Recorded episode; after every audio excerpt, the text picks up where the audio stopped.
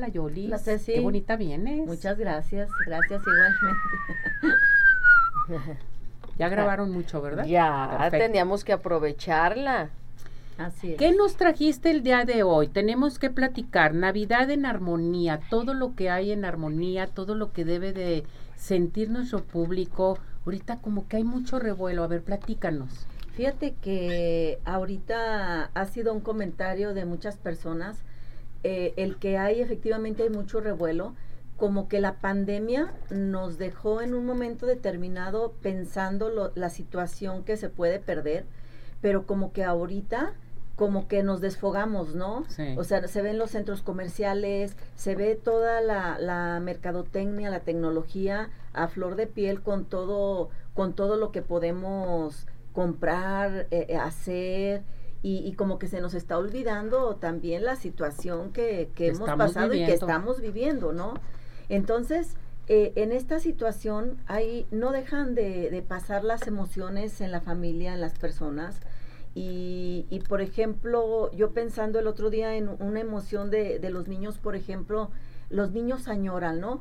Añoran cuando viene el niño Dios, cuando viene Santa Claus, los santos reyes, eh, piensan en lo que le van a pedir, que la muñeca, el carrito, etcétera, etcétera. Y como que a los adultos se nos ha olvidado añorar, ¿no?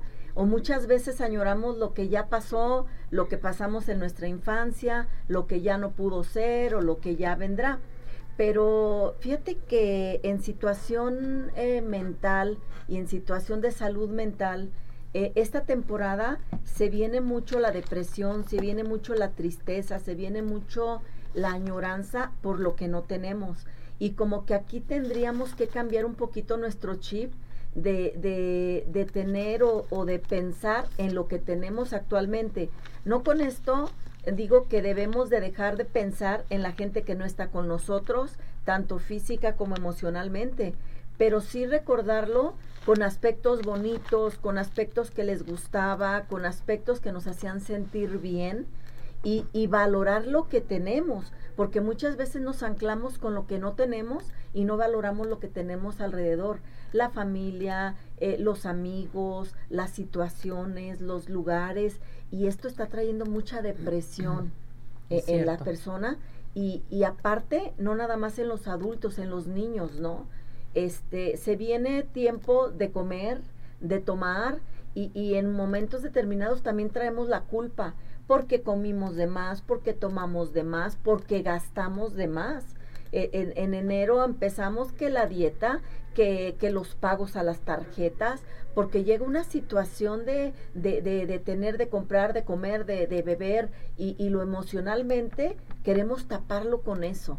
Y, y eso sí, este, pues es, es delicado y es triste, porque a veces nos, esto no suple una pérdida, esto no suple un amor, una amistad, un cariño en la familia, pero sí tenemos que, que tratar de, de ver y valorar lo que tenemos en este momento, ¿no? Y tienes toda la razón. Yo veo a todos de veras. Vas a cualquier parte, andas en el carro, vas y vienes. Ahorita como que la gente anda desatada. Ajá. O sea, como que estabas en un encierro y que les dijeron a todo el mundo, a salir todo mundo, hasta los jóvenes, los adolescentes, no sé qué está pasando. O sea, nos tenemos que cuidar. No sabemos qué vaya a llegar en enero y la gente se está enfermando también. Sí, No lo estamos tomando con este realmente eh, en conciencia totalmente de lo que puede pasar con tu familia. Entonces hay que tener una unión familiar, hay que festejar, pero con paz y tranquilidad. sí, y aparte también con cuidado y con responsabilidad. Sí. porque pensamos que no nos pasa nada o, o muchas veces los jóvenes piensan que por ser joven no, no les pasa nada, pero ahorita las estadísticas nos están diciendo que los jóvenes también se están poniendo muy mal, Muy se están falleciendo jovencitos de 18, Ujú. 19, 20 años. Ahorita ya cualquier gripa puede ser influenza, puede ser COVID y, y el hecho de que ya autoridades en ciertos estados están retrocediendo a nuevamente obligar a, a usar cubrebocas, ¿no? Entonces, mientras con nosotros no nos digan que no es obligatorio, no por eso estamos exentos de que nos contagiemos o de no cuidarnos. Y esa es una parte. A ver, tengo participación del público. Patti Reyes dice, ¿cómo puedo pasar una Navidad tranquila? Ok, bueno, una Navidad tranquila podemos ver en base a qué, ¿no? O sea, si tengo deudas, pues tratar de, de acomodar lo que tengamos económicamente, de, de, darle prioridad, ¿no? a, a, pagos, por ejemplo, si es económico. Si es emocional, pues tratar de estar con la gente que yo quiero. No necesitamos gastar, tener, porque muchas veces yo he escuchado que dejamos de ir a reuniones porque no, yo no tengo que ponerme y quiero estrenar y no voy. No, yo no quiero, este, no puedo comprar el pavo o la pierna y me da vergüenza y no voy, ¿no?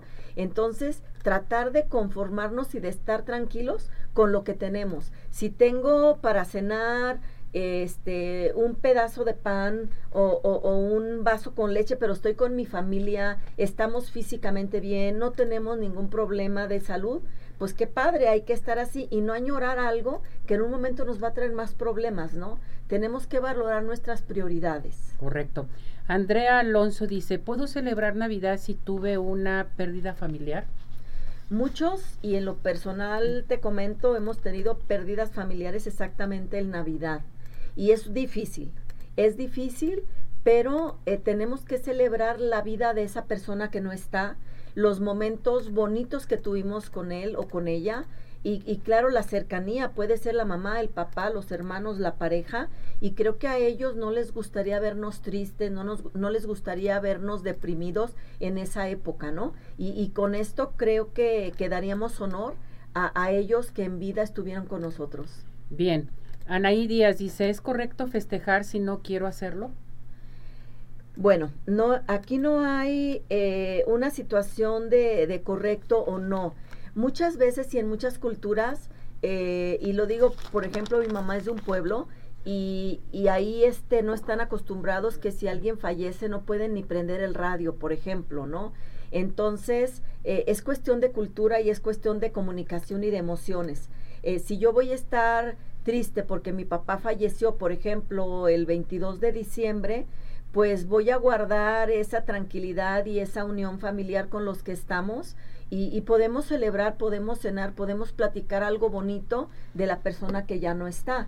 Pero aquí no podemos manejar de correcto o incorrecto porque para algunas personas puede decir, ¿cómo? Esta persona está celebrando si acaba de fallecer su hermano o su hermana, pero el luto y la situación emocional se lleva en otras acciones, no en, lo que uno pueda determinar de, de, acción de, en el momento. Correcto.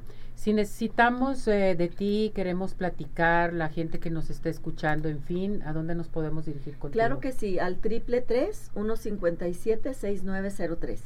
¿Con qué cierras? ¿Un mensaje para nuestro público? Que valoremos lo que tenemos, que estemos conformes y a gusto con lo que tenemos y hacer planes al día al día para el siguiente año. No hacer lo que muchas veces nuestros propósitos que difícilmente se, se cumplen, ¿no? Pero irlo haciendo día con día y creo que eso nos va a ayudar. Felicidades. Igualmente, Ceci. Felicidades también. Saludos a tu familia. Gracias, Igualmente, gracias.